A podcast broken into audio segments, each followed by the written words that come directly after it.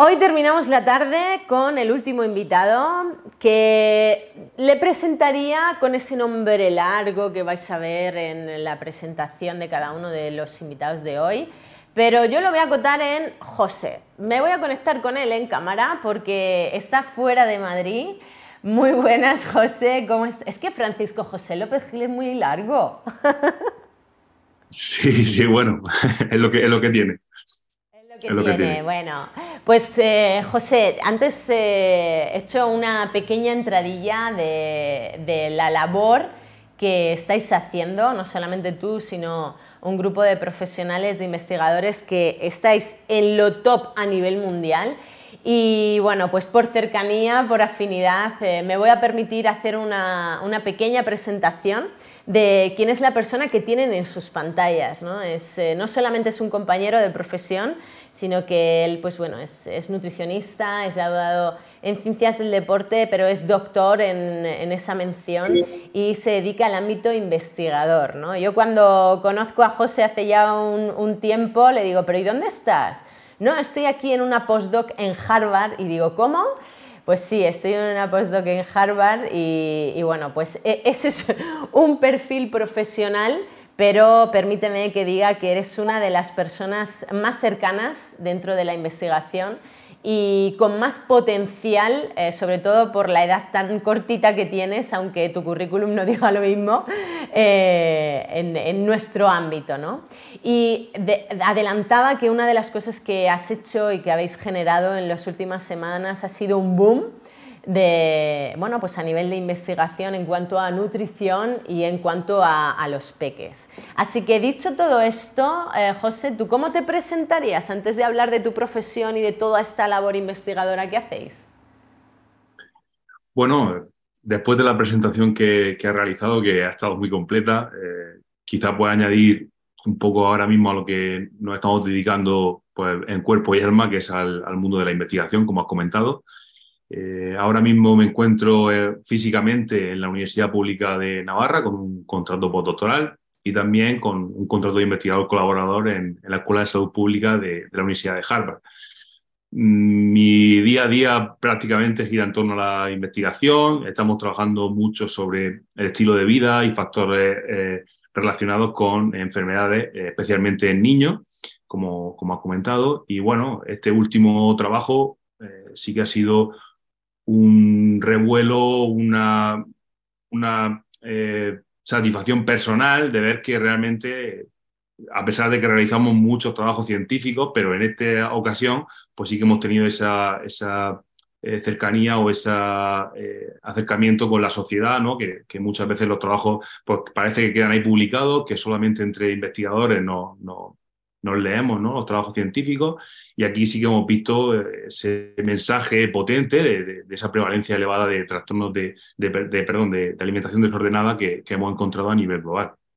De hecho, para que, José, para que eh, la gente sepa de lo que estamos hablando, porque probablemente lo hayan leído, pero no pongan cara a los autores, que esto pasa mucho, ¿verdad? O sea, leemos pero luego dice, ¿este quién es? Pues no, lo conozco en esa foto, ¿no? En, leídas, obviamente con tu sello investigador, López Gil, te, tenemos muy localizado, pero para que sepamos cuál es la investigación, ese objetivo de la investigación y cuáles son las conclusiones de la misma, cuéntanos un poco, ¿qué hicisteis? Sí, bueno, nosotros, esto surge a raíz de un estudio que estaba, estamos realizando en, en Archena, en, Murcia, de donde, es mi, pueblo de, nacimiento. Y a partir de aquí, una de las variables que analizamos en, cuanto a estilo de vida, como, como comentaba, era la alimentación desordenada, que puede ser un desencadenante, si es mantenido en el tiempo, a la larga, de, de los trastornos de conducta alimentaria. A partir de ahí, revisamos la literatura y vimos que no había ningún trabajo evaluando la proporción global de estos comportamientos en niños y adolescentes. Sí que había otros trabajos en adultos jóvenes, en personas de más avanzada edad, pero en menores de edad no teníamos ningún trabajo. A partir de ahí empezamos a hacer una revisión exhaustiva de la literatura para ver qué trabajo había, qué trabajo podíamos incluir y decidimos eh, arrancar este trabajo.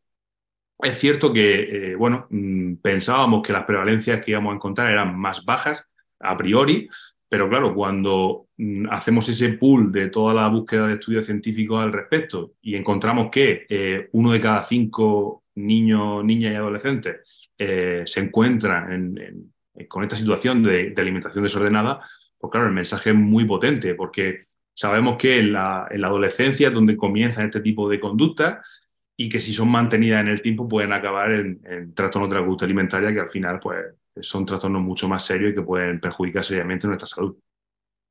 Ha tenido tantísima repercusión que para que la gente se haga la idea, eh, bueno, todos los medios periodísticos de, este país y de fuera de España, pero cuando ya es el, oye, la CNN, la BBC, o sea, todos estos programas, todas estas entidades tan sumamente importantes eh, por divulgación y por el número de personas que lo siguen, pues claro, esto quiere decir que, la repercusión ha sido muy grande, porque uno de cada cinco es una barbaridad.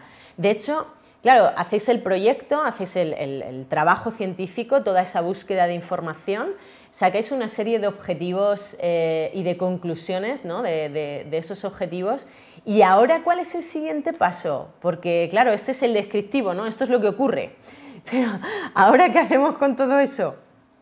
Exactamente. Bueno, eh, uno, de los, bueno, uno de los aspectos que hemos analizado también en este estudio que he comentado previamente en, la región de Murcia era ver qué factores se asociaban con esta prevalencia, ¿no? Porque, bueno, al final el, el titular es muy llamativo, ahí tenemos este problema, pero en el mismo trabajo no incluimos alguna hipótesis de lo que podría explicar las prevalencias encontradas. Así que es cierto que encontramos que a mayor edad, mayor proporción de, participantes en esta situación de, desorden alimentario, tiene sentido.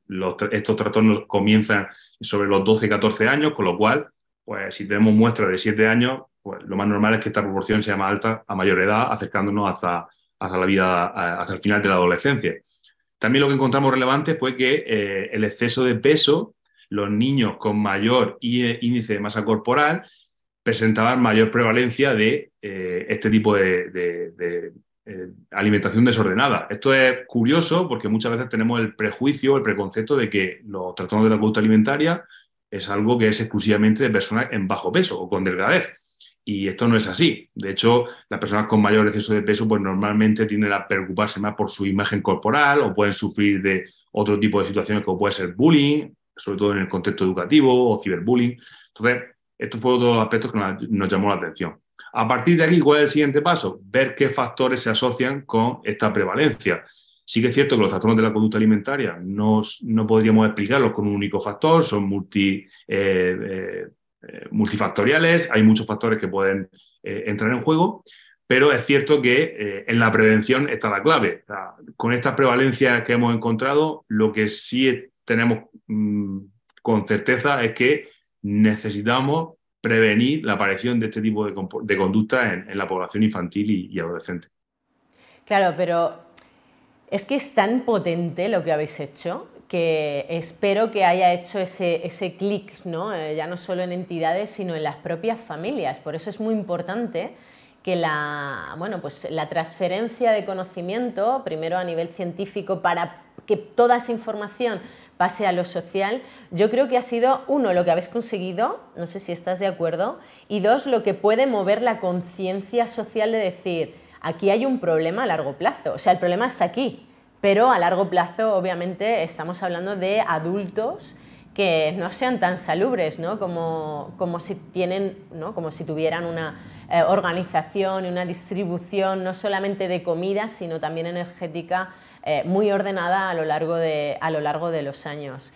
¿Cuál es el papel real que pueda tener ahora mismo el ejercicio, los hábitos de vida saludable en esta situación? ¿Están muy lejanos? ¿Qué habéis visto ahora con, también el feedback de otras personas, entidades y demás con respecto a este es el mapa, pero, pero, no sabemos si llegamos a que se muevan más, a que coman mejor, a que las familias dediquen más tiempo a la preparación de, de esas comidas. ¿Cómo está el tema? Es cierto que nos falta información en cuanto a la asociación entre estilo de vida saludable y estos comportamientos, pero por hipótesis, por lo que conocemos de la literatura, sabemos que eh, en muchas ocasiones este tipo de comportamientos surgen por una inadecuada imagen corporal. Eh, ¿Esto qué quiere decir? Si nosotros tenemos un estilo de vida más saludable en el que realizamos más actividad física, disminuimos nuestro tiempo de pantallas de manera recreativa, ¿no? Eh, que esto también es muy propio de, la adolescencia, de pasar mucho tiempo pues, con el ordenador, teléfonos móviles, etcétera, y eh, conseguimos una adecuada duración del sueño, todo ese cómputo de lo que hacemos en, nuestras 24 horas va a hacer posiblemente, además si lo acompañamos de unos hábitos de alimenticio eh, saludables, que tengamos una mejor imagen corporal, aunque también, como he dicho, entran muchos factores en juego, pero esto siempre va a ayudar. Si estos hábitos eh, no son adecuados, el problema es que cuando queramos mejorar nuestra imagen corporal, vamos a tener el problema de mm, cómo lo hago, cómo lo realizo. Y muchas veces eh, sobre todo en estas edades, no se tiene la conciencia, vamos a decirlo así, de, los peligros que pueden llevar ciertas conductas para lograr a lo mejor una eh, reducción del peso o intentar parecerme a X persona que he visto que eh, a través de redes sociales pues tiene este estilo de vida. ¿no? Entonces, ahí es donde la, la prevención, a través de la promoción del estilo de vida saludable, juega un papel esencial. ¿Significa esto que con solamente el estilo de vida vamos a reducir estas proporciones? Posiblemente no, pero sí que es cierto que una gran parte de esta proporción podría explicarse por eh, el tener un mejor estilo de vida saludable en general. De hecho, eh, cuando hablamos de hábitos de vida saludable solemos hablar de, bueno, pues de nutrición, de toda la parte de actividad física y demás, pero has comentado dos cosas fundamentales, sobre todo en los peques, sobre todo en los niños y adolescentes. Eh, uno es el descanso y otra es el tiempo delante de una pantalla, que no necesariamente es el teléfono, puede ser una pantalla de televisión, puede ser eh, bueno, pues eh, un, ordenador como tal. ¿no? Eh, por eso lo digo más que nada porque el estilo de vida probablemente pueda marcar toda esa situación de, bueno, pues de hábito. ¿no? Tienes un estilo, eso hace que lo alargues a lo largo de, de toda tu vida. ¿Hacia dónde va la investigación? Porque Hablabas de, al principio de todo de no había eh, un mapa, ¿no? decíamos, un descriptivo de la situación con los niños y adolescentes, pero ahora ya ha salido esta publicación, está siendo muy mediática, está siendo muy referenciada, de hecho está en el top de, todas las lecturas de los investigadores que nos dedicamos al ámbito de la salud. Pero todo esto, ¿hacia dónde va a ir? ¿A estudiar más en eh, profundidad? Hacia poner más objetivos en otro tipo de, circunstancias ¿no? o, de, ítems y de variables? Sí, bueno, yo te comento en base a lo que hay, eh, lo que tenemos disponible en la literatura, y es cierto que no encontramos eh, demasiado, por no decirte prácticamente nulos, los estudios que hay longitudinales en cuanto al seguimiento, por ejemplo, de estas conductas desde la niñez hasta hacia la adolescencia, ¿no?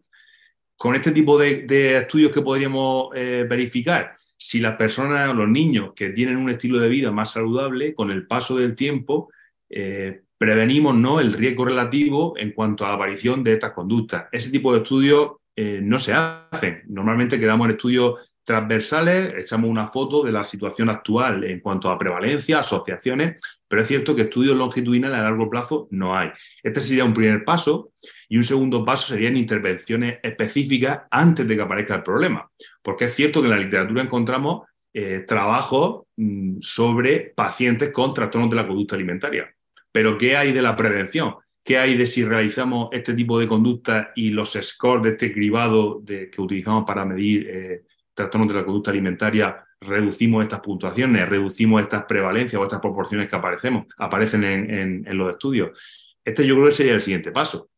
Problema, el de siempre. Necesitamos financiación, necesitamos recursos, apoyo, que esto no solamente quede en un titular de prensa llamativo, que dentro de una semana se nos olvide esta proporción, porque es que al final eh, nosotros podemos poner nuestro granito de arena reportando el problema, pero si no hay el apoyo, no tenemos la financiación suficiente, pues nos quedamos en esto, ¿no? Los trabajos que podemos hacer prácticamente sin, recursos económicos.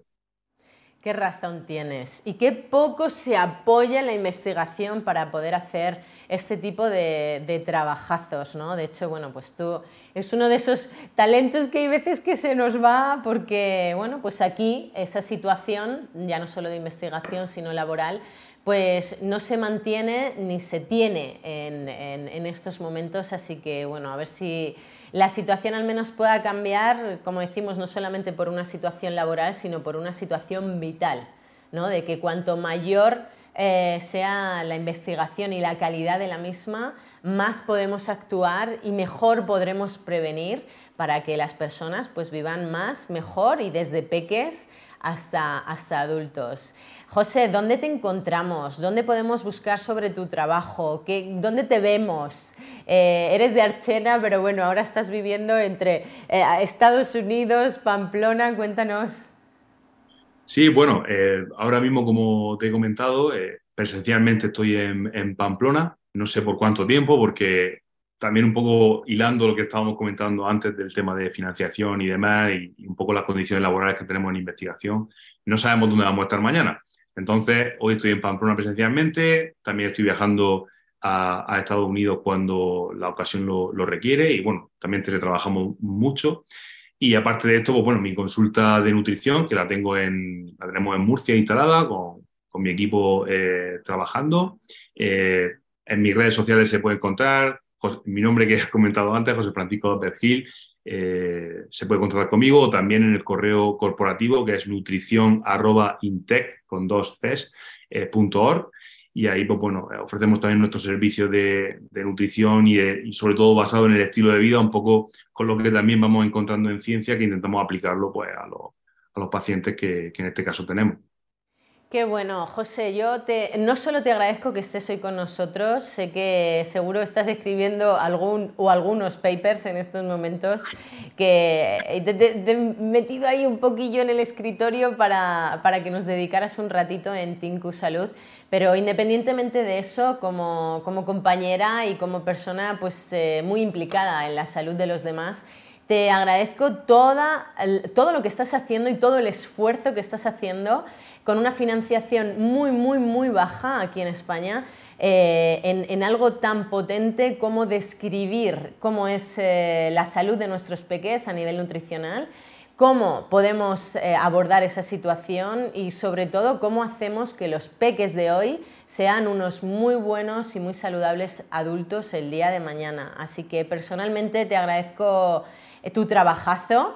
Espero que haya radar por aquí que diga, mira, yo quiero financiar proyectos de esta, de esta índole porque no sabemos lo que nos perdemos si personas como José pues, se marchan de aquí de España. Así que gracias por todo, muchísimas eh, gracias por tu trabajo, por tu dedicación y nada, un saludo a los compañeros de Pamplona que ahora estarán allí en el laboratorio pues haciendo perrerías de ejercicio físico, de genética, de nutrición y de todo, pero qué grandísimo trabajo estáis haciendo allí y, y qué bonito verlo desde el otro lado también y para poderlo leer. Así que gracias de nuevo, de corazón, y espero leerte muy pronto allá donde estés.